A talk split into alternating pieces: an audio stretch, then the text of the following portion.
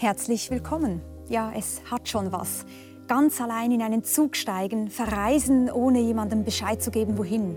Abends Serien schauen, dazu eine Tüte Chips, ohne dass irgendwer unterbricht. Das Ideal? Autark sein, ganz für sich.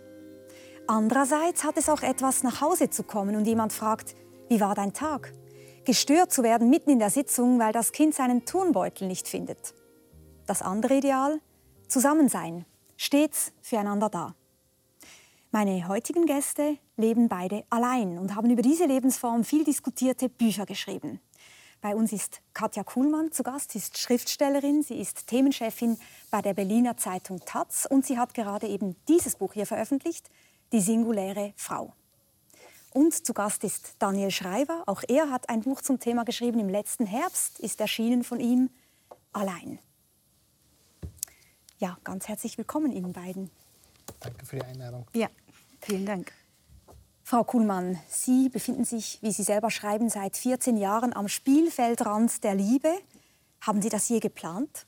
Nein, das war nicht geplant. Ähm, eigentlich die erste, das erste Drittel meines Erwachsenseins zwischen 18 und 35 war ich immer fest liiert, ganz ernsthaft, drei, fünf und zehn Jahre.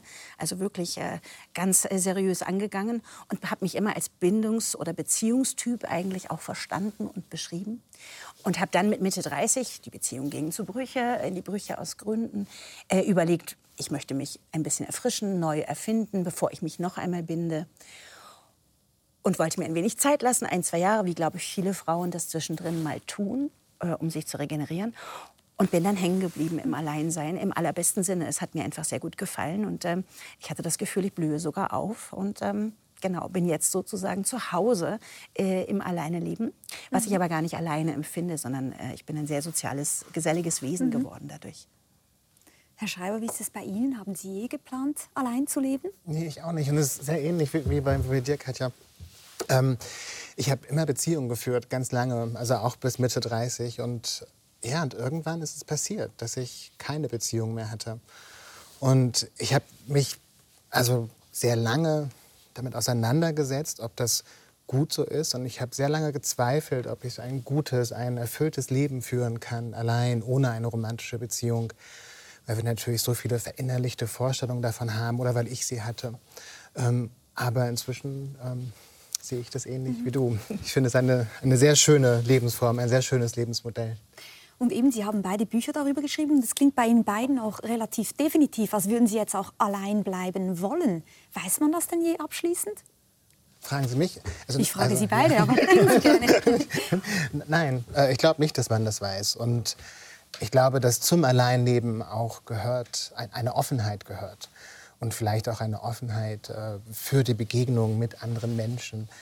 Äh, denn das Alleinleben ist letztlich eine sehr soziale Lebensform. Und deswegen, ähm, ich möchte das gar nicht ausschließen, auch wenn ich natürlich das Gefühl habe, dass es vielleicht so dabei bleibt bei dem Alleinleben weiß nicht, wie es bei dir ist. Bei mir ist es eigentlich ähnlich. Also es gibt auch dafür kein Programm, kein feministisches oder sonst wie, dass ich jetzt für immer den Rest meines Lebens als Alleinlebende verbringe. Ähm, ich glaube aber schon, dass diese längere Zeit der, ich nenne mich eine gesellige Einzelgängerin, es gibt so einen amerikanischen Begriff Social Aloner. Also Social ist für mich ganz wichtig. Äh, ich würde das nie aufgeben wollen, die verschiedenen Freundschaften, aber auch losen Bekanntschaften, so eine Art Netzwerk sozial, was ich mir erlebt habe. Ähm, glaube trotzdem, dass ich mich eventuell noch einmal verlieben könnte. Ich hätte gern, wenn man mich direkt fragen würde, wenn ich es mir aussuchen könnte, noch zwei, drei Jahre Zeit mindestens, um mich darauf vorzubereiten. Und glaube, wäre auf jeden Fall eine andere, die sich dann bindet, ähm, als ich es vorher war. Durch diese Erfahrung des Alleinseins, glaube ich, wären meine Erwartungen und Hoffnungen an eine Zweisamkeit gänzlich andere mhm. als zuvor. Ich habe ja am Anfang gefragt nach dem Plan, ob Sie geplant haben, allein zu leben. Nun ist es ja ohnehin so, dass man sein Leben selten so plant oder man denkt, irgendetwas ist bizarr mit Personen, die ihr Leben planen. Sondern es sind ja eher Sehnsüchte, die einen tragen, die einen äh, Entscheidungen fällen lassen. Und Sie erzählen ja durchaus von Ihrer Sehnsucht, eine Familie zu haben mhm. beispielsweise. Ja, und ich denke, dass diese Sehnsüchte etwas sehr Konstitutives haben, weil wir natürlich ähm, diese Sehnsüchte auch verinnerlichen die, diese Vorstellungen des Paarlebens äh, werden uns immer wieder vorgelebt. Äh, sie werden ähm, überall reinszeniert, in unserem privaten Leben bei Freundinnen und Freunden, in unserer eigenen Herkunftsfamilie, in, in Filmen, in Romanen, ähm, in den Medien. Und man muss sich mit diesen Vorstellungen auseinandersetzen. Das heißt, man kann nicht ähm, sein Leben ohne diese Vorstellungen, ohne diese Sehnsüchte führen. Und deswegen, ähm, ja, man muss sich damit auseinandersetzen. Mhm. Gleichzeitig ist das eine relativ junge historische Erfindung, ja, also diese Art von Zweisamkeit. Ähm, das bin ich nicht die Erste, die darauf gekommen ist, 250 Jahre alt, erst relativ jung, ist eigentlich diese Art von moderner, romantischer Zweisamkeit, bürgerliche Ehe, die daraus entstanden ist. Und wenn man sich genau überlegt, die Menschheit davor, ich will das Mittelalter nicht verklären oder so, lebte eigentlich lebten Menschen in größeren Verbünden, ob in der höfischen Gesellschaft, in der Dorfgemeinschaft oder in großen sippenartigen Clans. Natürlich hat man immer geliebt, begehrt, gehasst, sich umworben und wieder vertragen. Aber eigentlich, dass eine Person alles für einen sein muss, ist eine recht junge, moderne ähm, Erfindung, die vielleicht womöglich auch gerade ein bisschen zum Ende kommt. Ich, ohne jede Gehässigkeit, aber wir sehen natürlich Scheidungs- und Trennungsstatistiken. Wir haben uns als Gesellschaft gewöhnt an Begriffe wie Patchwork-Familie. Das heißt, die Menschen leben in Realita schon längst außerhalb dieses, dieser engen Zweisamkeit, die hinter geschlossenen Vorhängen stattfindet. Und ähm, deswegen, das sage ich nur ergänzend, die Erzählungen der romantischen alles Entsprechung, er oder sie endlich ist da, ähm, die gibt es immer noch. Die sind auch ein Unterhaltungsprogramm, ein kulturpolitisches Unterhaltungsprogramm, um uns bei der Stange zu halten. Und über diese Ideale wollen wir nachher auch gleich sprechen. Interessant ist ja auch, dass die Zahlen eigentlich diesem Ideal nicht recht geben. Mhm. Also wenn wir jetzt nur mal die Statistik der Schweiz anschauen, der Singlehaushalt ist in der Schweiz mit Abstand die weit verbreiteste Form in den Privathaushalten. 36 mhm. Prozent in der Schweiz sind Singlehaushalte. Wir sehen, wie stark das zugenommen hat, auch extrapoliert ins Jahr 2050. Danach an zweiter Stelle sind die Familienhaushalte, also Paare mit Kindern, gefolgt dann von den äh, Paaren ohne Kinder. Aber am meistverbreiteten sind diese Singlehaushalte. Ist ja erstmal interessant. Und interessant haben wir auch gefunden in der Vorbereitung, haben wir ein bisschen das Archiv durchstöbert, wie stark dieses Bild eigentlich ist, dass es im Leben darum geht, Mr. oder Mrs. Wright zu finden. Wir haben einen Einspieler von 1992 gefunden. Wir schauen das ganz kurz an. Eine Frau, die davon erzählt, wie sie aufs Schicksal hofft. Meine Einstellung ist, es ist Schicksal. Entweder passiert es oder passiert es nicht. Grüezi miteinander. Die junge Frau, die wir vorher im Film gerade gesehen haben, sitzt jetzt bei uns. Es ist Angela Sondrecker. Sie ist noch nicht einmal 30 und sie ist allein, aber sie steht dazu, zu dem Alleinsein und sie redet von Schicksal. Wieso Schicksal? Das heißt für mich eine natürliche Bestimmung. Also ich will das Kennenlernen von meinem Partner nicht erzwingen. Es gibt viele Leute, die in der, in der Nachbarschaft nicht finden. Es gibt solche, die finden. Die habe mal gehört, ich glaube, sie haben erzählt schon vorausgeschnellt, ihre Schwester hat jetzt gerade im ganz engen Nachbarfeld gefunden. Ja, das ist vielleicht eben auch Bestimmung gewesen. Sie hat effektiv über einen Misthaufen geheiratet. Ja. Ins, nächste, also ins Nachbardorf.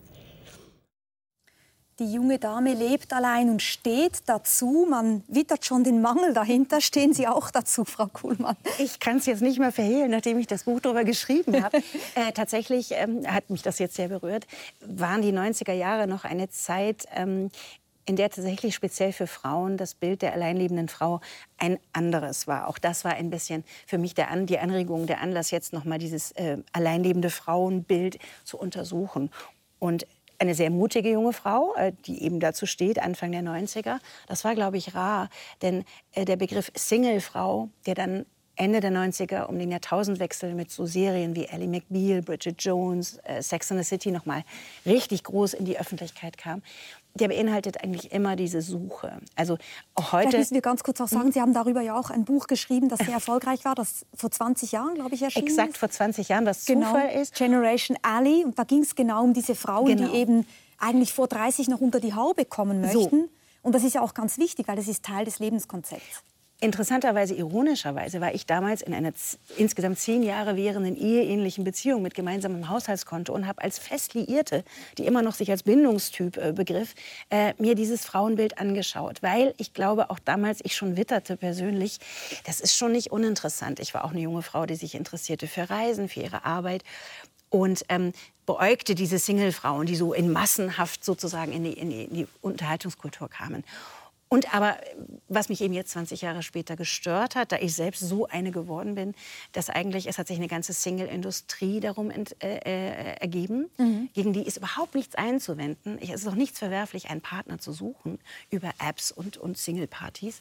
Ähm, ich glaube nur, dass ein Großteil der Frauen heute, noch mal 20 Jahre nach diesen Aufnahmen oder 30 fast, äh, mit einer größeren Selbstverständlichkeit das Alleinleben auch auskostet oder ausstattet eben, äh, ohne diesen Mangel zu empfinden. Und mhm. im Idealfall bekommt man auch nicht mehr so entsetzte Fragen gestellt wie der sehr freundliche Moderator das dieser Frau stellt. Das ist ja auch in, in Ihrem Buch ähm, sehr deutlich. Sie sagen irgendwie, die, die, die Singlefrau, die ist eigentlich immer schon gebrandmarkt, auch noch in unserer Zeit. Die wird eben als äh, Frustkuh bezeichnet noch zum Beispiel, fertig. aber Transit. als alte Jungfer und so weiter. Ganz viele hässliche Begriffe. Währenddessen der alleinstehende Mann eher so der Dandy ist, der mhm. Lonesome Cowboy. Wie geht es Ihnen denn damit? Stimmt das für Sie? Also ist es so, dass Sie weniger damit konfrontiert werden als Mann, dass Alleinleben irgendeinen Mangel bedeuten könnte? Also ich bin kein Lonesome Cowboy und, äh, ich, ähm, und ich werde auch damit häufig konfrontiert. Und als schwuler Mann ist es noch mal anders als als heterosexueller Mann, glaube ich. Denn ähm, was wir so erleben, sind natürlich die, ja, die, die Folgen des Patriarchats. Ähm, die, ähm, die Singlefrau wird dazu gezwungen, kulturell ähm, die gratis emotionale und psychische Arbeit zu übernehmen, äh, die in heterosexuellen Beziehungen normalerweise stattfindet. Für, für Männer ist es nicht so. Äh, heterosexuelle Männer, die äh, gelten als sexuell libertär, die haben, wenn sie allein leben, eine, ja, eine fortgeschrittene Jugend, so James Bond mäßig. Und für schwule Männer und ich glaube auch für Transgender-Menschen oder für lesbische Frauen äh, gibt es eventuell ein paar mehr Lebensmodelle, die ähm, zumindest an den Rändern. Äh, das heißt nicht, dass die Heteronormativität, äh, die heteronormative Matrix, in der wir leben, nicht einen großen Druck ausübt und auch immer wieder zu klassischen Lebensmodellen führt. Aber es gibt eine etwas größere Auswahl. Es gibt eine, glaube ich, ja, eine größere Freiheit. Ähm, egal, was Menschen dann mit dieser Freiheit machen. Aber ähm, ich nehme das häufig so wahr. Und gerade wenn ich äh, meine heterosexuellen Freundinnen ähm, anschaue, sehe ich, dass es einfach einen anderen Druck immer noch gibt, obwohl wir eben nicht mehr in den 90er Jahren leben obwohl Sie ja auch in Ihrem Buch sehr schön sagen, eigentlich ist diese romantische Zweierkiste die letzte Großerzählung. Sie sagen das mit Verweis auf François Lyotard, also eine Großerzählung, die uns als Gesellschaft zusammenhält. Die letzte Großerzählung ist diese romantische Zweierkiste. Ja. Und, und ich glaube auch, Du hast gesagt, natürlich ist diese Konstruktion der romantischen Liebe ungefähr 250 Jahre alt. Ähm, genauso wie die Konstruktion der, der Freundschaft oder der Lebensfreundschaft, wie wir sie heute erfahren. Aber ähm, ich glaube nicht, dass diese große Erzählung jemals wirklich sterben wird oder zumindest nicht in den nächsten Jahren. Was wir erleben, ist, dass der, dass, diese, dass der soziale Wandel sehr viel schneller ist als die kulturelle Erzählung um Zweisamkeit, um Partnerschaft. Aber was gerade eben auch passiert, und ähm, vielleicht haben wir deswegen auch diese Bücher geschrieben, ist natürlich, dass wir an diesen kulturellen Erzählungen arbeiten, dass wir die rejustieren. Und ähm, das ist, glaube ich, sehr wichtig. Ich würde ganz gerne ergänzen, nur kurz. Äh, sehr, sehr richtig, alles, was du sagst. Es gibt diesen Begriff Cultural Lag, William Ogburn, kulturelle Phasenverschiebung, in der wir hängen. Also die Menschen leben anders, als die Erzählung oder auch die Gesetzeslage zum Beispiel hinterherkommt. Also das stelle ich eben auch fest. Und ich will bestärken, was Daniel sagt, ähm, dass ich glaube, wir leben gar nicht in einer einsameren Welt, auch angesichts dieser Ein-Personen-Haushalte oder Einzelhaushalte, wie sie es in der Schweiz nennen, sondern, und da ist sozusagen die queere Community, wenn ich das so mal global sagen darf, den Heteros voraus. Ich spreche auch vom Heterodrama. Also tatsächlich, glaube ich, hängt diese Vorstellung der romantischen Erfüllung immer noch mehr an heterosexuellen Menschen, während in der queeren Community Dinge wie Vertrauen, Zuverlässigkeit, Langzeitbindung in freundschaftlicher Art, äh, glaube ich, anders, mutiger erprobt werden, schon jenseits dieses heterosexuellen Ehekonzepts. Und das erst langsam auf die Heteros überschwappt. Oder bei mir persönlich ist, sind, ist es eine Offenheit, Freundschaften in unterschiedlichen Enge- und Nähegraden. Ähm, Bekanntschaften in der Nachbarschaft, lose Beziehungen, Kollegialität. Also ich empfinde mein Leben als eben wirklich sehr, sehr reich und, und fühle mich geliebt und gut aufgehoben. Aber da würde ich gerne noch, noch äh, einhaken, weil Sie ja auch sehr viel über die Freundschaft sprechen. Es gibt ein ganzes Kapitel in Ihrem Buch über die Freundschaft. Mhm. Und Sie sagen aber auch, dass eigentlich gerade in der Pandemie Ihnen noch einmal deutlich geworden ist, dass es einfach nicht aufgeht zu denken, Freundschaften seien eine Art Ersatzfamilie. Weil wenn es hart auf hart geht, dann wenden sich auch die Freunde ihren Kernfamilien zu. Mhm. Ja, ich, ich glaube, ich finde, mir geht es ähnlich wie dir. Und, aber ich glaube eben auch, man sollte Freundschaften nicht idealisieren. Und ich glaube, zu dieser Rejustierung der kulturellen Erzählung, an die wir gerade erleben und an der wir arbeiten, gehört eine große Idealisierung von Freundschaft. Ähm, und mhm. ähm, diese Idealisierung kann auch ein Problem sein. Also für mich zumindest war sie ein Problem, weil zwar sind meine Freundinnen und Freunde die wichtigsten Menschen in meinem Leben und äh, ich führe ein ähnliches Leben wie du, ein sehr soziales, ein, ein sehr schönes, erfülltes Leben. Aber meine Freundinnen und Freunde sind nicht immer für mich da. Ich bin auch nicht immer für sie da. Sie verstehen mich auch nicht komplett. Ich verstehe sie auch nicht komplett. Und ich glaube, wenn wir ähm, an diesen Idealisierungen von Freundschaften, wie wir sie gerade erleben, auch in Büchern, Romanen, in Filmen, in Zeitschriften, wenn wir daran festhalten, dann tun wir unseren realen Beziehungen zu unseren Freundinnen und Freunden Unrecht. Auch da möchte ich nur ergänzen, da hast du mit sehr, äh, absolut recht. In meinem Buch habe ich weniger über enge Freundschaften geschrieben, die habe ich kurz erwähnt. Für mich ist, ich nenne das die Zufallszwischenmenschlichkeit ein Institut, möchte ich fast sagen. Es ist wahnsinnig wichtig. Also das sind wirklich auch teilweise Begegnungen mit PassantInnen, die Anreise nach Zürich jetzt aus Berlin, äh, am Flughafen, in der Wartelounge. Ähm, muss ich jetzt nicht sagen, man lernt jemanden kennen und diese momentanen Geselligkeiten, oft situativ oder auch übersetzt in mein Wohnviertel. Zum Beispiel der Kioskmann, der dann genau weiß nach einer Weile, ich rauche leider, welche Marke ich rauche und mir sein Leben immer in Portionen erzählt. Ähm, auch das, die Leute kann man sich nicht äh, verlassen, wenn man wirklich pleite ist oder die Wohnung verliert. Das ist schon klar. Das sind oberflächlichere Bekanntschaften. Die Offenheit aber, also ich würde diese Zufallszwischenmenschlichkeit ganz stark bewerten. Und das, Heidegger hat gesprochen vom in der Welt sein.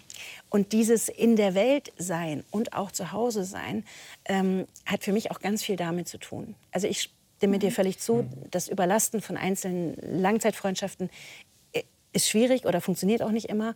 Ähm, es ist sozusagen ein Puzzleteil, ein mosaikartiges in der Welt zu Hause sein, was ich so schätze oder ja.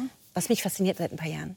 Sowas finde ich auch total schön, diese Zufallsbekanntschaften, die entstehen können, kann ja manchmal auch nur ein Blick sein oder eine Geste, ein kleines, äh, kleines Hilfsangebot mhm. oder so.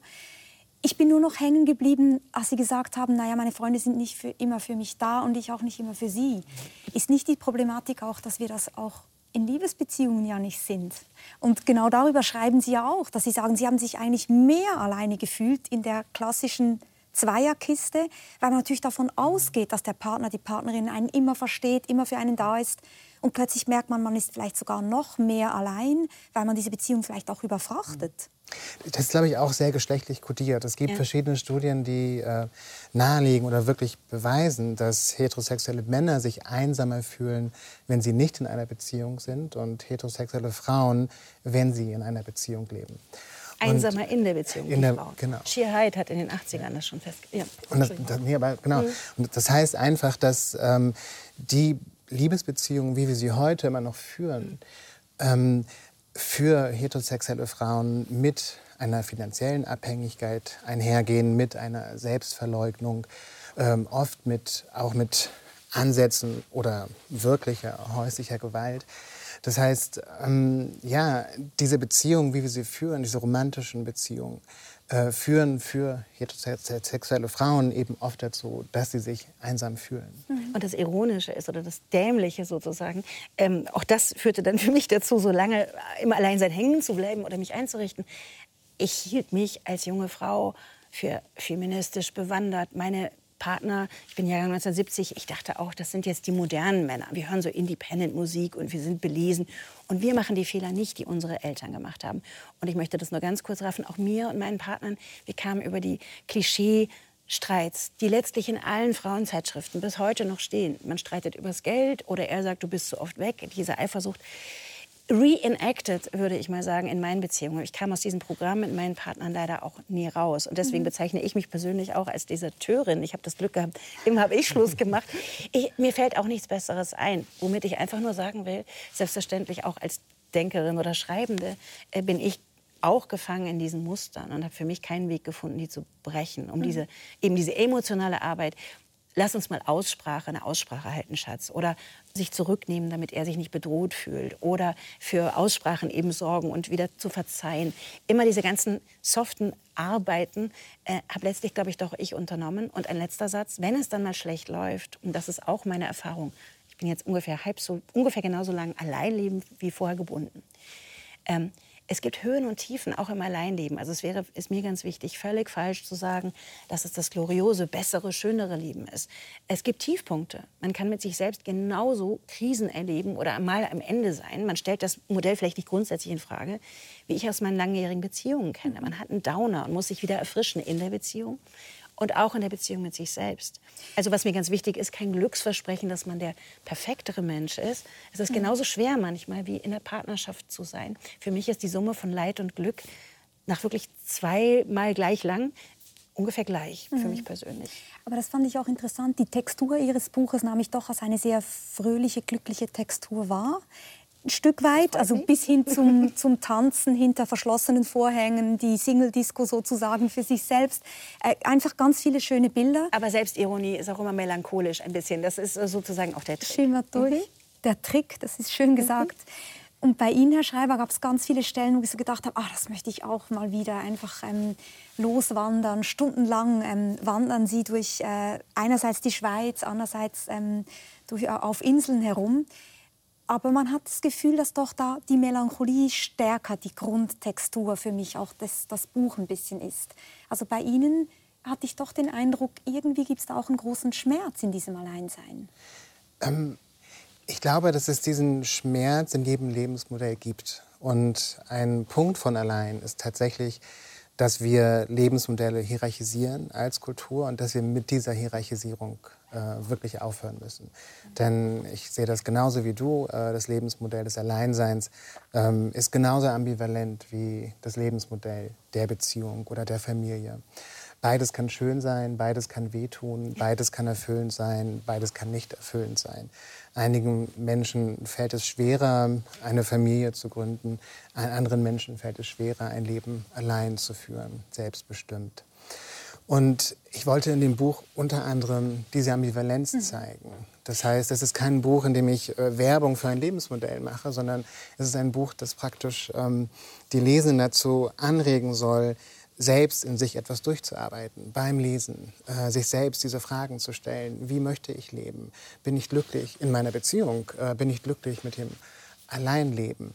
Und vielleicht ist das ein melancholischer Grundton. Ähm, ich selbst bin, bin nicht melancholisch, was dieses Lebensmodell mhm. angeht. Und das finde ich ganz schön, dass Sie gesagt haben, es geht darum, mit dieser Hierarchisierung aufzuhören. Da kommt ja einem auch die Bella de Paulo in den Sinn, eine US-Amerikanerin, die auch einen TED-Talk zum Thema Singlismus gemacht hat. Also Single-Shaming, wirklich Singlismus als Form der Diskriminierung von Singles, analog zu Sexismus oder Rassismus. Würden Sie denn sagen, das findet tatsächlich statt? Erleben Sie Singlismus, also Diskriminierung Ihrer Lebensform?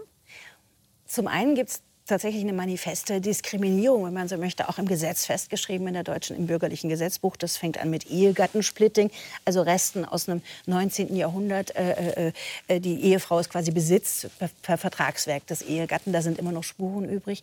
Zum anderen ähm, hat es mit Versicherungsfragen zu tun, äh, mit Mietrecht, äh, vom Toastbrot angefangen, Singleportionen, äh, sozusagen 40 Prozent Aufpreis. Also es gibt gewisse Strukturen, die tatsächlich... Das müssen Sie vielleicht ganz kurz erklären. Mhm. Also wenn man eine sehr kleine Packung kauft, Eigentlich dann ist es teurer, als wenn man die Hälfte der Packung kaufen genau. würde, blöd gesagt. Das Handelsblatt ja. Wirtschaftsmagazin mhm. hat das relativ kürzlich mhm. nochmal ausgerechnet. Das sind dann immer nur Pfennigbeträge, aber es mhm. rechnet sich. Oder der Einzelzimmerzuschlag im Hotel. Mhm. Das sind jetzt, sagen wir mal, Luxuskonsumfragen. Ich ja, also den gibt es institutionalisiert. Aber diesen sogenannten Singlismus, ich selbst bin relativ vorsichtig. Ich frage im Buch, brauchen wir noch einen Ismus? Also gibt es nicht längst sozusagen Grund für mehr Selbstvertrauen, einfach ohne so, so, so, so eine Opferkategorie aufzumachen. Ähm, finde aber interessant und äh, wenn ich das mal so sagen darf, wir haben darüber noch nie gesprochen, Daniel, weil wir uns noch gar nicht begegnet sind in der Zeit. Dein wunderbares Buch allein habe ich also wirklich verschlungen und schrieb meins parallel, das noch nicht, kannte das nicht beim Schreiben. Als, wir jetzt, als ich unsere beiden Bücher, wenn ich die vergleiche, glaube ich, ist was dran, was Barbara Bleisch sagt. Da war ich auch ganz erschüttert und fand meinen Ton deutlich gröber, also tatsächlich gröber gestrickt. Meine ich gar nicht jetzt äh, als Kritikpunkt anders. Also ich gehe, glaube ich, mit dem Alleinsein als weibliche Autorin, die sich äh, an Vorgängerinnen andockt. Ich glaube, ich habe eine andere Einfallsstraße in das Thema. Und ich glaube, das hat damit und bin etwas Forscher. Mhm. Du bist zarter in deinem Buch und äh, denkst filigraner an vielen Stellen. Und meine Theorie wäre, vielleicht verhältst du dich dazu jetzt, äh, dass wir andere Geschichten haben. Dass es quasi auch eine feministische, eine relativ politische Geschichte ist. Das weibliche Alleinleben hat mit Frauenwahlrecht zu tun. Ich will es nicht ausführen, steht alles im Buch. Also naja, wir können ja ein paar äh, Beispiele auch nehmen. Nur es war emanzipatorischer genau. Akt, also es hat sozusagen ein bisschen Virginia was mit der, Woolf genau. oder Bell Hooks. Genau. Also es gibt ja viele, Elisabeth Badinter, viele Frauen, die als Galionsfiguren, sage ich jetzt mal, fürs Single-Dasein ähm, sich, sich ähm, in Rage geschrieben haben, fast schon, sich politisch Absolut. engagiert haben, mein, mein anerkannt zu sein. Die erste äh, gewählte Politikerin in, in, der Weimarer Republik im Deutschen Parlament jemals, Marie Juchatz, war alleinerziehende Mutter, Näherin von zwei oder drei Kindern, die sich von ihrem Mann getrennt hat. Lieber keine Beziehung als eine schlechte. Da damals. Also eine, und die hat immer vorher fürs Frauenwahlrecht gekämpft. Also so, ich will einfach nur sagen, wahrscheinlich gibt es für eine heterosexuelle Frau einen starken, letztlich politisierten, emanzipativen, emanzipatorischen Strang. Während, und das fand ich so interessant und berückend, vielleicht magst du dazu was sagen, weil es eben Männer, es gibt diesen Lohn zum Cowboy, den Playboy, das Genie, das sind eher fast so Heldengeschichten, wenn überhaupt Männer übers Alleinsein schreiben. Und da hast du als vielleicht nicht heterosexueller Mann dich einfach getraut, was nämlich fehlt. Und deswegen ist das Buch so toll, was du geschrieben hast. Männer äußern sich nicht übers Alleine sein. Und für die hat das vielleicht dann tatsächlich eine zärtere Qualität. Zartere, mhm. Ich, ich, sehe das ähnlich wie du, dass es ähm, eine andere feministische Tradition, eine sehr wichtige mhm. feministische Tradition gibt, was das Alleinleben angeht. Ich habe mich da neulich auch mit Elisabeth Bronften darüber unterhalten. Mhm ähm, und äh, wir sind darauf gekommen, dass ähm, als queerer Mensch ähm, es natürlich ja, ähnlich revolutionär ist, das Patriarchat zu hinterfragen, indem man queere Familien gründet, indem man ähm, neue Lebensmodelle ausprobiert. Ähm, und ähnlich revolutionär wie als heterosexuelle Frau allein zu leben. Und ich glaube, in diesem Sinne gibt es natürlich komplett andere Geschichten und andere Perspektiven. Aber ähm, ja, wir treffen uns natürlich an, an so vielen Punkten. ich nenne die singuläre Frau ganz ja. kurz ja wirklich eine der queersten Figuren, die dieses Heterodrama, wenn man das mhm. Heterodrama als Theaterstück nimmt, ist, glaube ich, äh, die singuläre Frau die queerste Figur, weil umgangssprachlich sie steht ihren Mann äh, sagte man sozusagen vor 100 Jahren. Und das ist eigentlich schon Gender Crossing in gewisser Weise, weil sie andere Aufgaben übernahm. Und nicht zuletzt ist es so ein bisschen Running Gag in vielen Single-Komödien, dass die alleinlebende Frau, die Hetera, also Hetero-Frau, sozusagen äh, den schwulen Freund, den berühmten hat. Mhm. Und ich glaube, weil dieses Outsider-Innentum von beiden die auch verbindet. Also ich sehe da eine ganz große freundschaftliche Zuneigung mhm. einfach, so prinzipiell strukturell. Ich wollte den Punkt noch einmal verdeutlichen, weil ich nicht weiß, ob der so ganz klar geworden ist. Und ich finde den so wichtig, dass Sie quasi sagen, die feministische Ikone, sage ich jetzt mal, die Vorreiterin ist die alleinlebende Frau, wenn es um ähm, gemischtgeschlechtliche Paare geht, währenddessen in queeren Beziehungen es eben eigentlich um sozialreformerisch zu sein, vielleicht fast noch ein Punkt obendrauf ist, zu sagen, ich heirate einen Mann als Mann oder wir beiden Männer haben ein Kind. Das finde ich eine extrem interessante Überlegung. Vielleicht, wenn wir noch einmal weitergehen, es gibt ja von Elizabeth Brake, eine Philosophin, dieses Konzept der Amato-Normativität. Also, dass sie sagt, wir gehen immer davon aus, man ist am glücklichsten in der romantischen Zweierbeziehung. Und ich habe mir überlegt, was wäre denn sozusagen das Manko, was sie ankreidet? Also ist dasjenige, mit dem Singles konfrontiert werden, das Bild, du lebst allein? Oder ist das Bild, du hast keinen Sex? Worum geht es eigentlich genau? Ich weiß auch nicht, wie Sie das erleben. Also was ist eigentlich das Bild? Wobei man ja auch sagen muss, in vielen Beziehungen gibt es keinen Sex mehr. Aber das ist dann nochmal ein anderes By the way. Bitte, Daniel, du zuerst. ähm, ja, ich, ich muss da wirklich mal drüber nachdenken. Ich glaube, dass diese äh, Herablassung, die Single-Menschen häufig entgegengebracht wird, ähm, viel mit ähm, ja, einer emotionalen Nichtbearbeitung der eigenen Situation von Menschen, die in Beziehung leben, zu tun hat. Ähm, Single-Menschen wird häufig äh, gesagt oder impliziert, dass sie ähm, mal nicht so anstrengend sein sollen, dass sie ihre Ansprüche senken sollten. Und äh, das hat, glaube ich, erstmal nicht so viel mit Sex zu tun, sondern um eine Frage, wie wir leben wollen. Welches Lebensmodell haben wir? Äh, an welches Lebensmodell glauben wir? Und ähm, ja, und äh, große kulturelle Erzählungen werden halt immer auch verteidigt. Ähm, das heißt, wenn man sie erfüllt im eigenen Leben, äh, muss man dafür bestimmte Opfer bringen. Und ähm, gerade deswegen muss man die auch verteidigen, unter anderem gegen Menschen, die diese Erzählungen vielleicht äh, bedrohen. Und deswegen würde ich sagen, das hat ähm, sehr viel weniger mit äh, Sexualität zu tun, als wir zunächst einmal mal denken würden. Obwohl natürlich alles mit Sexualität zu tun hat. Aber jetzt in dem Punkt finde ich nicht. Es gibt tatsächlich eine große, eine richtige, eine regelrechte Infrastruktur. Im Grunde, die alleinlebenden Menschen heute haben es so gut in gewisser Weise wie wahrscheinlich nie zuvor. Oder vielleicht in den wilden Zwanzigern mal. Äh, tatsächlich von Dating-Apps über. Also es gibt Möglichkeiten. Ich glaube, wenn man alleine lebt und äh, körperliche Sexualität begehrt, fast altersunabhängig, geschlechtsunabhängig gibt es so viele Möglichkeiten wie nie. Also da muss man sich, glaube ich, keine Sorgen machen. Und im Zweifelsfall die Leute, die interessiert daran sind, haben die Sexualität, äh, die können sie sich organisieren. Ich will nur auch wiederum ergänzend sagen, ich glaube, dass dieser Anspruch, dieses, wie sie hat keinen Sex, sie hat niemanden zum Kuscheln oder eher, ähm, hat wahrscheinlich auch, naja, das ist äh, dieser Begriff Selbstoptimierung, der so in den letzten 20, 25 Jahren im sogenannten Neoliberalismus, ich sage inzwischen ist einfach Kapitalismus, so Neo ist es gar nicht mehr, wir reden seit einem Vierteljahrhundert von Neo, äh, mit äh, sozusagen, äh, im Feminismus gab es mal so den Spruch, I can have it all. Das war so in den 90ern, als die junge Frau gerade im Video sprach. Ne? Eine Frau kann jetzt gut aussehen, Stöckelschuhe tragen, trotzdem selbstbewusst und feministisch sein, Karriere machen und Liebe und so. Und jetzt kommt quasi noch was dazu. Ähm, jetzt hat man im Idealfall als Frau eine, einen feministischen Mann, aber hat trotzdem immer noch die perfekte, den, den tollen Job, äh, das perfekt erzogene Kind, ganz viel Sex und äh, kann sozusagen seine eigenen Ansprüche auf allen Ebenen sofort verwirklichen und hat das ganze Programm. Und das ist auch natürlich eine Aufforderung, die, die ein wahnsinniger Imperativ sein kann. Also verwirkliche dich selbst, komm zu dir, finde dich in allen Belangen. Und ähm, man kann das ja auch, manche Leute mögen keinen Sport. Ich bin zum Beispiel sehr unsportlich, was man langsam auch sieht. Oder manche Leute verreisen nicht gern weit weil die nicht gern fliegen. Oder manche Leute ähm, haben kein tolles Hobby und gucken nur Fernsehen oder hängen nur vom Computerspielen. Und ich würde das nie tadeln. Und so ähnlich würde ich das auch sagen. Ja, das ist ja nochmal eine Leute, ja, ja, ja. total also interessante also, Frage, wie wir eigentlich Lebensformen kritisieren. Genau. Hast du es ausgeschöpft? Aber auch können überhaupt. Gibt es bessere genau. Formen, weniger gute? Sie sind da, da auch eher ähm, kritisch. Wäre noch mal eine eigene Sendung. Ich würde gerne mal das Thema sozusagen von der anderen Seite anblicken, nämlich vom Trumpf des Alleineseins sprechen. Weil für mich als eine Person, die in einer Beziehung lebt und Kinder hat, merke ich, für mich hat es da natürlich auch was Glitzerndes drin. Und für mich ist es so, ich nehme mir manchmal Zeit für mich allein. Die haben wir gelernt dann zu bezeichnen als sogenannte Me-Time.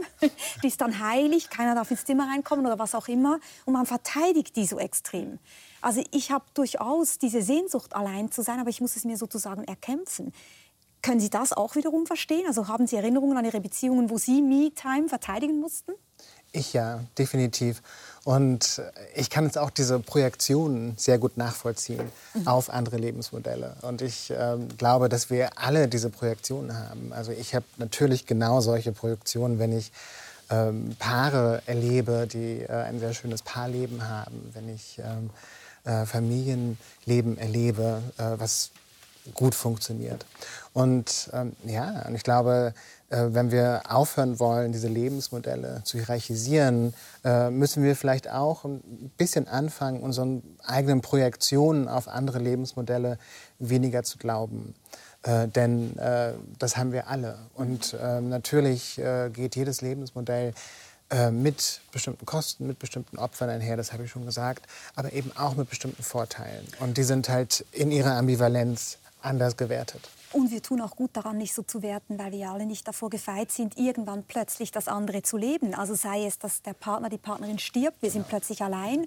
Oder sei es, dass ein Elternteil zu einem einzieht, weil zum Beispiel vielleicht Mutter oder Vater gestorben ist und eine alleinstehende alte Person nirgendwo mehr hin kann. Also plötzlich ist man nicht mehr allein. Auf jeden Fall. Und aus Frauensicht sozusagen äh, ein Schlüsselsatz, den ich jetzt erkenne, nachdem es ein paar Wochen draußen ist, ist, glaube ich, in meinem Buch äh, ein Gedanke, an dem ich jetzt festhänge. Ähm, in jeder Frau steckt eine Frau ohne Begleitung, ob sie will oder nicht.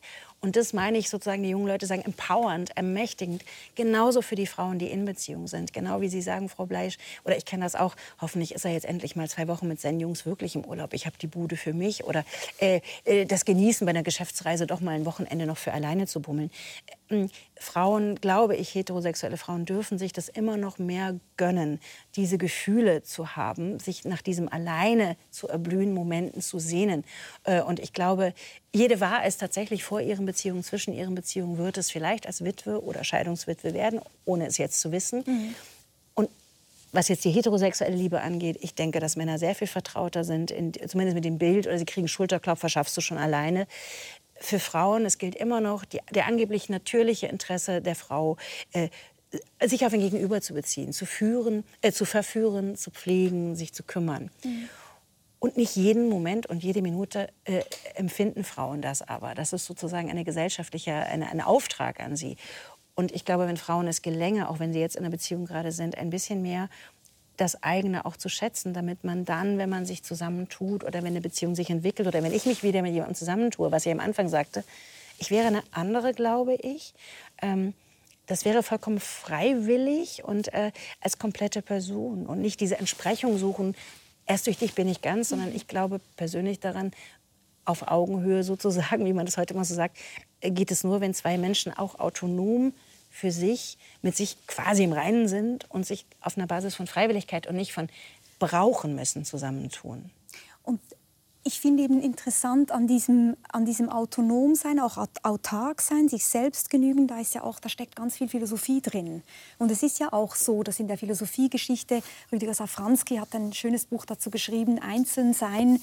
Ähm, in der Philosophiegeschichte gibt es diese ganz vielen Figuren von Personen, die ganz bewusst dieses Einzelnsein, dieses Alleinsein gewählt haben, auch um eine Ursprünglichkeit ihrer selbst zu erfahren. Also Sie erwähnen auch zum Beispiel ähm, Thoreau mit seinem Buch Walden, der Mitte des 19. Jahrhunderts äh, aufs Land gezogen ist, in eine Hütte an einem kleinen Teich und darüber ein Buch geschrieben hat, das ganz viele Aussteiger jetzt auch immer wieder lesen, wo es genau auch darum geht, also sozusagen auf den Urgrund seiner Seele blicken zu können, mit sich im Reinen sein, natürlich auch bei Rousseau, überall diese Vorstellungen oder bei Schopenhauer kommt das auch vor, bei Montaigne, man muss sich aus dem Herdentrieb entfernen, man muss ursprünglich sein können. Mhm. Dieses, dieses philosophische Ideal, das ist schon etwas, was Ihnen auch vertraut ja. ist, oder im Alleinsein? Definitiv. Und Sie haben da auch den Odo Marquardt zu liegen, der mhm. den Begriff der Einsamkeitsfähigkeit geprägt hat, äh, was ein wahnsinnig schöner Begriff und ein wichtiger Begriff ist. Denn natürlich gehören Einsamkeitserfahrungen zu dem Leben, das wir führen. Und äh, das muss man auch ganz grundsätzlich betonen, weil wir diese Einsamkeitserfahrungen alle verdrängen, weil sie äh, traumatisch sind, weil sie schwer sind, ähm, weil wir glauben, dass sie gegen den Strich des Lebens laufen, das wir führen sollten. Aber ähm, Einsamkeitserfahrungen gehören zum Leben und egal wie viele Freundschaften wir führen, egal ob wir in einer Partnerschaft leben, wir werden davon eingeholt werden. Sei es, wenn der Partner oder die Partnerin sich trennt, äh, sei es, wenn jemand stirbt, sei es, wenn wir selbst krank werden, sei es in gesellschaftlichen Umbruchzeiten äh, wie diese. Und äh, deshalb ist es, glaube ich, sehr wichtig, äh, auch über das Einzelsein nachzudenken und sich dem Einzelsein zu stellen mhm. äh, mit und eben diese Einsamkeitsfähigkeit, von der Odo Marquardt ja. spricht, zu entwickeln. Es gibt da ja auch diese schöne Stelle bei Hannah Arendt, die ja wirklich sagt, das Denken ist existenziell gesehen etwas, das man allein tut, aber nicht einsam. Weil sie sagt, eigentlich ist man, wenn man eben allein ist und denkt, immer im dauernden Zwiegespräch mit sich selbst. Und das, was einen einsam macht, ist, wenn sozusagen der Faden abreißt zum eigenen Ich, oder? Hm. Zu diesem inneren Dialog. Ja, also, also ich glaube tatsächlich, dass ähm, ich finde es ganz toll, was Hannah Arendt schreibt, und das stimmt einfach. Aber ähm, es gibt noch eine andere Art von Einsamkeit, und zwar diese existenzielle Einsamkeit, äh, die wir nicht sehen möchten, weil sie eben so schwer zu ertragen ist. Und äh, ich glaube, gerade in der Pandemie äh, der vergangenen Jahre haben wir erlebt, ja, dass für manche Menschen das Alleinleben auch in dieser Einsamkeit umschlagen kann. Und das heißt, wir müssen uns auch damit auseinandersetzen. Und ich ähm, möchte mich so ein bisschen dagegen verwehren, das ähm, als nur etwas Schönes zu sehen. Das ist eben auch ambivalent. Und äh, für viele Menschen äh, hatte gerade die Pandemie, für viele alleinstehende Menschen äh, war das eine extrem schwere Erfahrung. Ich weiß nicht, wie es für dich war. Für mich persönlich was anderes. Ich stimme dir zu. Ich habe äh, dazu auch ein bisschen recherchiert, mich umgehört. Das stimmt. Viele haben das extrem schwierig genommen, die allein leben, weil einfach sozusagen das Treffen können von Freunden, das Vereinsleben lag brach. Es hat aber zwei Seiten. Also ich habe äh, dramatische Geschichten im Freundeskreis. Häusliche Gewalt hat extrem zugenommen. Mhm. Entfremdungen. Äh, und das sind jetzt erstmal nur zwei Jahre in Ehen. Also es sind zwei Ehen zerbrochen mit Kindern in dieser Pandemie und eine Langzeitbeziehung, die zusammenlebten, weil der Schock rund um die Uhr mit Homeoffice zusammen in der Wohnung zu sein, eine völlige Entfremdung in diesen Paaren stattfand, weil diese Paarmodelle und nur funktionierten, dass man sozusagen morgens sich verabschiedet, abends sich wieder sieht und nicht rund um die Uhr zusammen ist. Also gar nicht, um es aufzuwerten. Ich will nur sagen, diese Entfremdung Einsamkeiten habe ich im Freundeskreis äh, ähm, mitbekommen. Und es gab einen Twitterer, ich habe den Namen leider vergessen, ganz am Anfang, das ging so viral. Ein amerikanischer, ein IT-Mensch, ein junger, äh, Mitte 30 aus Kalifornien, der twitterte zu Beginn von Corona äh, sinngemäß, du merkst, wie lange du schon alleine lebst, wenn äh, so eine Pandemie überhaupt nichts an deinem Alltag ändert. Und das war aber sozusagen mm, so autoironisch gemeint. Äh, das heißt mhm. natürlich, dass sich selbst mit, einer, mit sich selbst beschäftigen können oder auch müssen, das Gewöhntsein, ähm, das habe ich persönlich wahrscheinlich auch als linden Vorteil empfunden. Also für mich persönlich war es eher so, so viel anders war es auch nicht. Äh, da wollte ich genau drauf Weil diese Me-Time habe ich genau. ja meistens sowieso mit mir. Sozusagen. Genau, und das habe ich mich dann dazwischen ja. auch gefragt, ob Sie beide, die Sie allein leben, eigentlich mir etwas voraus haben. Weil im Grunde genommen kann man ja sagen, existenziell gesehen sind wir alles Einzelne. Das ist ja auch diese Erfahrung, die wir immer wieder machen, die einen ja auch so hinterrücks überfallen kann, mitten in der Gesellschaft, zu merken, am Ende bin ich allein und es gibt diese tiefe Einsamkeitserfahrung, ein Einzelner zu sein im Leben. Und vielleicht sind sie erprobter darin, damit umzugehen, weil sie allein leben. Ich empfinde mich da wirklich angebunden. Also nach gerade an biblische Traditionen oder man kann das in der populär Blues-Texte in der Musik, also Literatur, äh, berühmteste Figuren haben immer Hamlet. Also alle sind existenziell alleine in der, und reagieren in unterschiedlichen Nähegraden auf ihre Umwelt und lassen sich in unterschiedlichen Bindungs- oder Kontaktformen auf andere ein. Mhm. Und ähm, also ich, ähm, aber vielleicht bin ich da zu hart. Also ich äh, äh bin auch manchmal einsam oder unzufrieden mit mir. Das ist übrigens ein Gewinn. Es gibt eine amerikanische Autorin, Durga Chubose, 1986 geboren, deutlich jünger als ich, die hat diesen schönen Satz geprägt. Ähm, Alleinleben ist eine eine etwas umständliche und komplexe Art, weiser zu werden. Das klingt jetzt ein bisschen überheblich, aber zum Beispiel allein die, die Erkenntnis, ich kann zwei Wochen schlechte Laune haben. Ich weiß, ich bin so uneins mit mir und der Welt. Und ich kann niemanden verantwortlich machen. Mhm. Und wie oft ich mich wahrscheinlich gestritten habe mit meinen Partnern. Ähm, immer macht er die Musik zu laut oder er kommt zu spät nach Hause oder lässt die Zahnpastatue offen. Und niemanden zu haben, den man verantwortlich macht. Also diese direktere Reibung quasi mit Welt oder auch mit sich selbst, ich das ist auch interessant. Man kann nicht die anderen Nein, fürs Übel Ich glaube zum Beispiel, ich bin ein, ein freundlicherer ja. Mensch geworden und rücksichtsvoller durchs Alleinleben. Mhm. Also ich möchte jetzt dich in deiner Idealisierung des Alleinlebens nicht stören. Ich mir schon, ja. Aber das kann ja auch, äh, und, die äh, ja auch. Ich glaube, es ist auch so wichtig, äh, das so zu sagen, das Alleinleben kann wahnsinnig schön sein, das kann wahnsinnig erfüllend sein.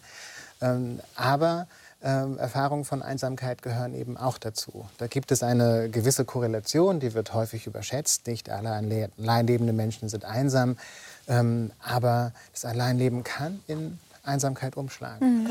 Und deswegen möchte ich, ich finde es wirklich wichtig, dass man diese Ambivalenz sieht ähm, und, und wir alle versuchen, diese Einsamkeit abzuwehren. Das heißt, wir verdrängen sie mhm. permanent. Und ich merke das bei mir, ich habe ein Kapitel über diese Form von Einsamkeit geschrieben, die jetzt für mich im Erleben schon ähm, anderthalb Jahre zurückliegt. Und ich kann mich nicht mehr daran erinnern. Mhm. Ähm, das heißt, wenn ich aus dem Kapitel lese, dann stelle ich immer wieder fest, wow, das war mhm. super schlimm, aber du erinnerst dich nicht mehr daran. Du kannst das emotional nicht nachvollziehen. Und ich habe das Gefühl, dass bei dir vielleicht eine ähnliche Verdrängung von Einsamkeit stattfindet, weil wir es alle tun tatsächlich. Das meine ich mit der Grobheit. Also ich ja. stimme dir sogar zu. Ich würde mich gar nicht dagegen verwehren. Ich sage immer, ich bin keine Psychologin, Politologin. Also ich habe im Grunde bin ich so eine Frau, die sich an Zahlen hält. Vielleicht ist das ein gut eingeübter Muskel, auch bei jemandem wie mir, dieses, diese Verdrängung auch. Ich wollte auch dich unterbrechen, eben fragen im Grunde. Ich erinnere mich an dieses Kapitel. Hm, aber was genau, was genau vermisst man dann? Also das kann ich für mich nicht beantworten. Also äh, ich reise zum Beispiel gerne nach Portugal, äh, schreibe ich auch ein Buch in der Nebensaison, wenn es ganz einsam ist. Und ähm, oft ist es dann eher so, ich würde es gerne mit jemandem teilen. Das ist was anderes, ein Instagram-Foto zu machen, sondern jetzt in dem Moment so, eine, so, eine, so ein heiliges Teilen. Das ist zum Beispiel ein Moment, wo ich wirklich sage, das ähnelt einem Vermissen von nicht allein sein. Kannst du das noch mal, also was ist der Schmerz? Kannst du den noch mal benennen?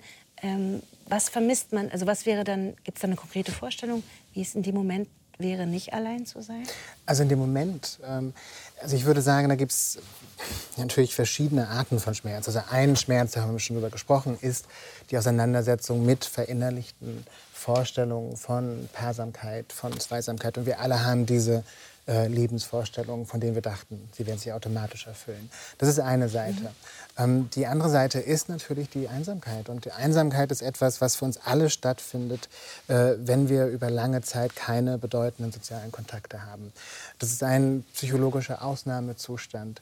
Und was wir da vermiss vermissen, sind bestimmte Teile unseres Selbst, die nur in Verbindung mit anderen Menschen existieren. Das heißt, wir sind nicht mehr wir selbst in dem Moment, in dem wir einsam sind. Äh, wir werden hypersensibel für die ähm, ja, Zuneigung oder Abneigung von anderen Menschen. Wir sehen Gefahren, wo es keine gibt.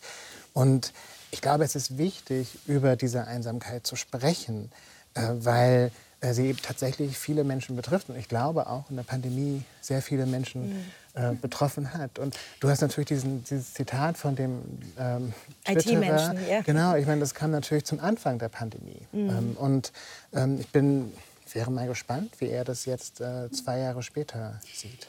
Und ich glaube, das ist wichtig, das auch noch einmal festzuhalten mit dem, was Sie gerade gesagt haben. Sie gehen von einem anderen Individuumsbegriff aus, wie eben zum Beispiel Rousseau oder eben wie Thoreau. Also Ihre Idee ist gerade nicht, dass man, wenn man alleine lebt und einsam ist, zum Urgrund des Wesens verstößt, sondern es ist immer so, dass es auch Anteile gibt, die kommen nur ins Schwingen, wenn wir in Begegnung sind, wenn wir in Kontakt sind. Das heißt, die beste Form unserer selbst, die kann eigentlich nicht stattfinden, wenn wir als Eremiten leben. Das heißt, sie haben eher so ein soziales Bild des Individuums. Ich glaube, das können wir einfach mal so stehen lassen, weil man das, das auch gar nicht bewerten muss, oder? Aber das also, ist sehr, ja. sehr, glaube ich, ähm, sehr, sehr schön, wie Sie das auch aufzeigen.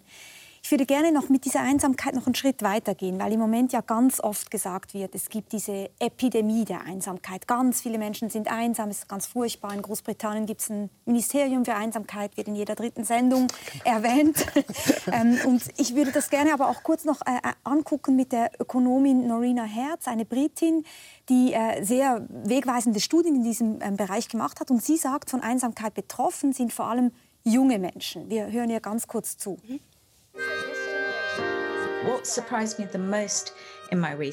Was mich bei meinen Recherchen am meisten überrascht hat, die Jungen sind die einsamsten in unserer Gesellschaft.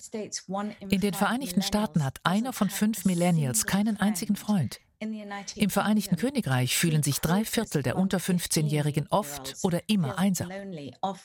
Das sind schockierende Zahlen. Einsamkeit schadet unserer Gesundheit so stark, wie wenn man 15 Zigaretten pro Tag rauchen würde. Das liegt daran, dass wir nicht dafür geschaffen sind, allein zu sein. Sie rauchen gerade, weil Sie gesagt haben, Frau Kuhlmann, Sie machen beides. Sie leben allein und Sie rauchen 15 Zigaretten. Ja, gut. Also, Sie sind ja beide, wenn man Ihre Bücher liest, wird das sehr deutlich kritisch gegenüber diesem Einsamkeitsdiskurs. Warum? Mm, ich glaube, dass äh, tatsächlich bin ich kein Millennial. Also ich kann jetzt nicht stichhaltig sozusagen argumentieren, warum das Internet jetzt nicht so einsam macht. Ich bin als Soziologin ein bisschen skeptisch geworden, auch jetzt in der Recherche nochmal, weil man eigentlich sagen kann, nach dem Zweiten Weltkrieg in der jüngeren späten Moderne, zweite Hälfte 20. Jahrhundert, gibt es eigentlich alle 10 bis 12 Jahre eine Welle, in der sich wieder Kulturpessimistinnen und Pessimisten aufschwingen und die neue Einsamkeitsepidemie anrufen. Mein liebstes Beispiel ist David Reisman, Amerikaner, Die einsame Masse, 1956 in deutscher Sprache erschienen. Helmut Schelsky, damals ein großer Soziologe, der einflussreichste, mhm. schrieb das Vorwort. Damals sagte man, das Fernsehen wird uns zur Vereinsamung führen. Alle sitzen nur noch in ihren Buden und gucken auf die Flimmerkiste. So, und in diesem Muster geht das, ganz grob verkürzt gesagt, eigentlich alle 10, 12 Jahre. Und es hat immer äh, Ulrich Beck, ein anderer großer Soziologe, und Elisabeth Beck-Germsheim, seine Gattin, hatten das in den 90er Jahren auch noch mal untersucht. Und äh, diese Reihenfolge alle zehn Jahre kommt diese Welle. Und eigentlich, ähm, etwas ketzerisch gesagt, möchte ich sagen, das ist immer fortschrittsmoderne, feindlich im Kern. Es hat einen reaktionären Kern und es wendet sich vor allen Dingen, es wird immer gekreist um die und das ist vielleicht ein Punkt, auf den wir kommen sollten, um einen angeblich natürlichen, heilig glücklichen Wunderkern-Urzustand. Also es hat und ich ein konservatives genau, Moment. Aber wann bitte war mhm. der? Oder aus Frauensicht, wann war das, als mein Ehemann mir noch ver hätte verbieten können, den, den, Führerschein zu machen, ein Bankkonto zu öffnen? War das die glückliche Zeit, wo Papa Mama durchaus schlagen durfte, hinter Fenstern die Nachbarn sagen ja. nichts? Äh, letzter ketzerischer Satz, warum haben wir eigentlich die moderne Psychologie, Sigmund Freud, die zufälligerweise entstanden ist? Eigentlich in der Zeit, in der die bürgerliche Kleinfamilie richtig erblühte. Also die Neurosen erblühten damit. Äh, ich finde das werfe ich jetzt mal hier hin. Äh, wenn man ihre, ihre ganze ja. Aufzählung mhm. anschaut, ich habe auch noch mal geguckt, dieser äh, Aufsatz, mhm. den wir so mögen, mhm. über die Einsamkeitsfähigkeit, Plädoyer für die Einsamkeitsfähigkeit, der ist von 1983 und da steht tatsächlich auch der Satz: Wir leben im Zeitalter der Einsamkeit. Ja. Und ich, ich sehe das ganz genauso. Also und seit den 50er Jahren wird diese neue Einsamkeit regelmäßig ausgerufen, mhm. äh, meist unter einer großen Medienaufmerksamkeit. Ja. Und diese Einsamkeitsepidemie und das britische Einsamkeitsministerium, von dem ich mal wissen möchte, was es eigentlich macht. Ich habe da auch schon so oft von gehört und ähm, alle lieben dieses Ministerium. Ähm, ist, also jetzt habe ich fast den Faden, jetzt habe ich, hab ich den Faden verloren. ähm, aber ähm, genau. Ich weiß noch, dass Sie ja. mir im Vorfeld auch gesagt haben, dass Sie den Eindruck haben, dass es ja wirkliche Einsamkeitsprobleme gibt, die oft zu tun haben mit Dis Diskriminierungsformen. Genau. Und dass über die und, dann aber nie geredet genau, wird. Genau, richtig. Und natürlich, und diese ganzen Leute, die, äh, vielen Dank. und, und diese ganzen Leute, die immer wieder die neue Einsamkeit ausrufen, die reden nie davon, dass, ähm, ähm, ja, ähm, also Ebelismus, das Rassismus, das ähm, Queerenfeindlichkeit, das äh, Transphobie, das Islamophobie, Antisemitismus, die wirklichen Einsamkeitsmaschinen in unserer Gesellschaft sind. Es geht immer darum, zu einem ähm, ja, imaginierten Familienmodell zurückzukehren, das die Heilung für diese äh, diesen schlimmen sozialen Wandel ist. Aber die Wahrheit ist, dass natürlich das, diese ganzen Dinge, die ich aufgezählt habe, Menschen wirklich einsam macht, weil Menschen durch diese durch Rassismus und so weiter immer wieder gesagt bekommen, ihr gehört nicht zu unserer Gesellschaft, ähm, ihr seid etwas anderes. Und, ähm, und ich glaube, wenn wir von Einsamkeit äh, reden, dann müssen wir auch darüber reden. Ich glaube, da etwas dran zu machen, ist die eigentliche Aufgabe. Ja. Was ich noch, ist mir noch eingefallen, was ich noch vor eben sagen wollte, und war das zwar, dass auch die Zahlen ähm, die, die wir haben in psychologischen Umfragen, die These der Einsamkeitsepidemie nicht unterstützen. Ähm, diese Einsamkeitsepidemie, die wird ausgerufen, weil die Zahl der alleinlebenden Menschen halt angestiegen ist, weil es diesen sozialen Wandel gibt. Aber die Menschen, die sagen, ich fühle mich einsam, ähm, diese Zahl ist, ähm, glaube ich, die ist angestiegen, auch statistisch relevant angestiegen aber seit den 90er Jahren um zwei bis drei Prozent. Man muss das heißt, man kann nicht von einer Fairness Epidemie halber sagen, sprechen. es gibt natürlich so jemanden wie Diana Kinnert zum Beispiel oder Manfred Spitzer, die sehr stark in die andere Richtung argumentieren, aber das ist jetzt eben genau nicht das, was Sie unterstützen würden. Also, das, sind unterschiedliche Ansichten. Mhm. Frau Kinnert ist äh, auch eine, die ihr übrigens auch über die ganz junge äh, äh, Generation mhm. schreibt und sie gehört der CDU an, also nicht sozusagen einer eher konservativen Partei, auch wenn sie dort progressiv dem Flügel angehört. Ich will ganz kurz Anne Spiegel jetzt gerade nicht mehr Familienministerin war, aber in, in der Ampelkoalition, ähm, hat ähm, Anfang Februar gesprochen über die Idee, eine Art Kompetenzzentrum Einsamkeit auch im bundesdeutschen Familienministerium anzusiedeln. Da habe ich ganz interessiert zugehört. Und äh, sie nannte eine Zahl, wenn ich es richtig wiedergebe, jüngste Erhebungen während der Pandemie haben ergeben. Und das klingt jetzt schlimm. Man kann nämlich wunderbar nicken. Es, ist, es bringt einen auch in Talkshows, wenn man mit der Einsamkeitsthese mhm. hausieren ja. geht sozusagen. Und dann sagte Frau Spiegel, äh, die Zahl der Leute über 60, die alleine leben, die sich einsam fühlen in der Pandemie, hat sich verdoppelt in den zwei Jahren. Und sie hat sich verdoppelt auf 12 Prozent. Das heißt, vorher haben sich 6 Prozent geäußert, dass sie einsam mhm. sind. Und ich muss sagen, 12 Prozent, die sich einsam fühlen in der Pandemie von über 60-Jährigen, bedeutet 88 Prozent, die das nicht angeben. Und in meinem Buch habe ich Studien aus den 90ern, Laszlo Trankowitz. Also auch gerade mit dem Alter, ich glaube, dass ältere Leute übrigens, mhm. man muss das trennen, moribund sein, am Ende zu sterben, allein in der Intensivstation, ist fürchterlichst. Nur das äh, Ageismus ist so ein anderes Modewort. Leuten, die älter werden, zu unterstellen, äh, sie wissen nichts mit sich anzufangen und ab 65 oder 70 oder wann immer man die Grenze ziehen will, wird es alles schrecklich.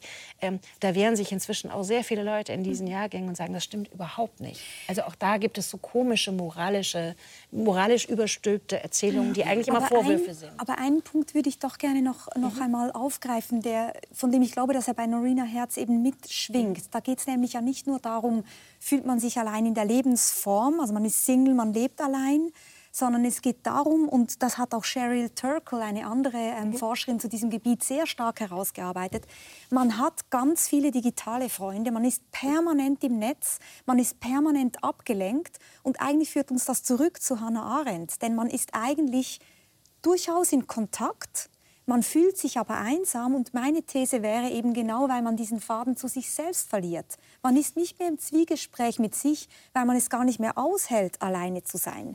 Wenn man natürlich dauernd mhm. sozusagen auf diesen sozialen Plattformen unterwegs ist, dauernd den Spiegel vorgehalten erhält, wie es sonst noch sein könnte, dann ist es wahrscheinlich tatsächlich eine neue Form von Einsamkeit, die entstehen kann. Ich bin mir nicht sicher, ob das stimmt oder ob das Einsamkeit ist oder ob wir dafür nicht ein anderes Wort äh, mhm. bräuchten. Äh, vielleicht eine Auseinandersetzung mit sich selbst oder mit bestimmten Lebensvorstellungen. Ähm, ich, ich, denke, dass was wir gerade erleben, ist, dass wir uns an diese neuen Medien gewöhnen und dass wir lernen, damit umzugehen, dass wir lernen, diesen neuen sozialen Medien einen Platz in unserem Leben zu geben. Und äh, du hast vorhin das Fernsehen genannt, äh, das äh, einmal als die große Einsamkeitsmaschine galt. Äh, bei allen medialen Umbrüchen kann man genau das nachvollziehen. Äh, bei allen medialen Umbrüchen, sei es der Popularisierung des Romans, sei es der Popularisierung des Telefons, der Erfindung des Radios, beim Fernsehen, Internet, soziale Medien. Ähm, immer werden diese Medien dämonisiert und es wird auf diese Medien projiziert. Der Walkman, der, der uns in, genau, generationell genau, ja alle ja, das ja. Hirn weg und uns alle vereinsamen hat lassen, merkt man. Genau, und, und wenn das Fernsehen wenn das Fernsehen so schlimm gewesen mhm. wäre, dann würden wir heute auch gar nicht hier sitzen. Dann wären wir alle, hätten wir alle Aufmerksamkeitsspannen von zwei Minuten. Was für mich gerade vielleicht stimmt, aber für euch Darf ich ganz kurz ergänzen? Alles sehr richtig. Und was Sie gesagt haben, Frau Bleisch, ist sehr richtig mit diesem Internet und so. Ähm, das sind neue Medien. Ich würde das ergänzen mit etwas, was Daniel Schreiber vorhin gesagt hat, nämlich äh, die anderen sozusagen Randgruppen, nenne ich die jetzt mal. Also Leute, die andere Einsamkeitsausgrenzungserfahrungen haben. Ich glaube, dass ähm, die Städte, der Lebensraum Stadt oder überhaupt wie wir wohnen, äh, die machen uns inzwischen einsam in der Gestalt, dass sozusagen öffentliche Räume der Begegnung, auch niedrigschwellig, ohne viel Geld, Marktplätze, mhm. äh, wir haben in Berlin, äh, Potsdamer Platz ist ein privilegiertes Gebiet, Sie können theoretisch mit dem Wachdienst verwiesen werden des Platzes. Also wie Städte sozusagen entkernt werden, weil irgendwann kein Wohnraum mehr da ist, Wohnen, Arbeiten getrennt wird in Segmente. Das ist, glaube ich, etwas, was untererzählt ist. Wir, haben, wir kriegen gerade alle mit, wie schwierig es ist, Wohnungen zu finden aber diese öffentlichen Lebensräume. Und deswegen sind, ist der Großraum Stadt, über den hast du ja auch geschrieben, in Zuhause, in einem anderen Buch, ist für Alleinlebende natürlich immer der Sehnsuchtsort auch, weil es auf dem Dorf viel härter ist, wo die Bürgersteige hochgeklappt werden um 18 Uhr. Und ich da möchte ich plädieren. Also, ich fühle mich hier gerade ja. ganz allein, weil ich nämlich diejenige bin, die die Zeit im Griff hat. Nein, ich muss das Gespräch abbrechen. alles hier am Bein, ganz alleine. genau. Zum Schluss ganz kurz ein Wort, ein Satz. Wenn Sie nicht mehr alleine leben würden, was würden Sie vermissen? Herr Schreiber? Ich würde die Zeit für mich vermissen, äh, die Zeit der Selbstbegegnung, äh, von der ich im Moment sehr viel habe und die ich sehr genieße. Ich hänge mich an und ähm, mit heute früh mit dem Hotel wunderbar in Zürich Äh, ich brauche morgens so dermaßen meine Ruhe. Ich brauche zwei Tassen Kaffee essen, aber ich überhaupt mit jemandem reden kann. Deswegen war so Frühstückssaal heute Morgen für mich, sprachen wir drüber. Ähm, morgens würde es schwierig werden. Äh, genau. Ansonsten, also ich würde meine Morgenruhe vermissen vor allen Dingen. Vielen herzlichen Dank, dass Sie hier waren. Danke, Danke für das Ihnen. Gespräch. Danke.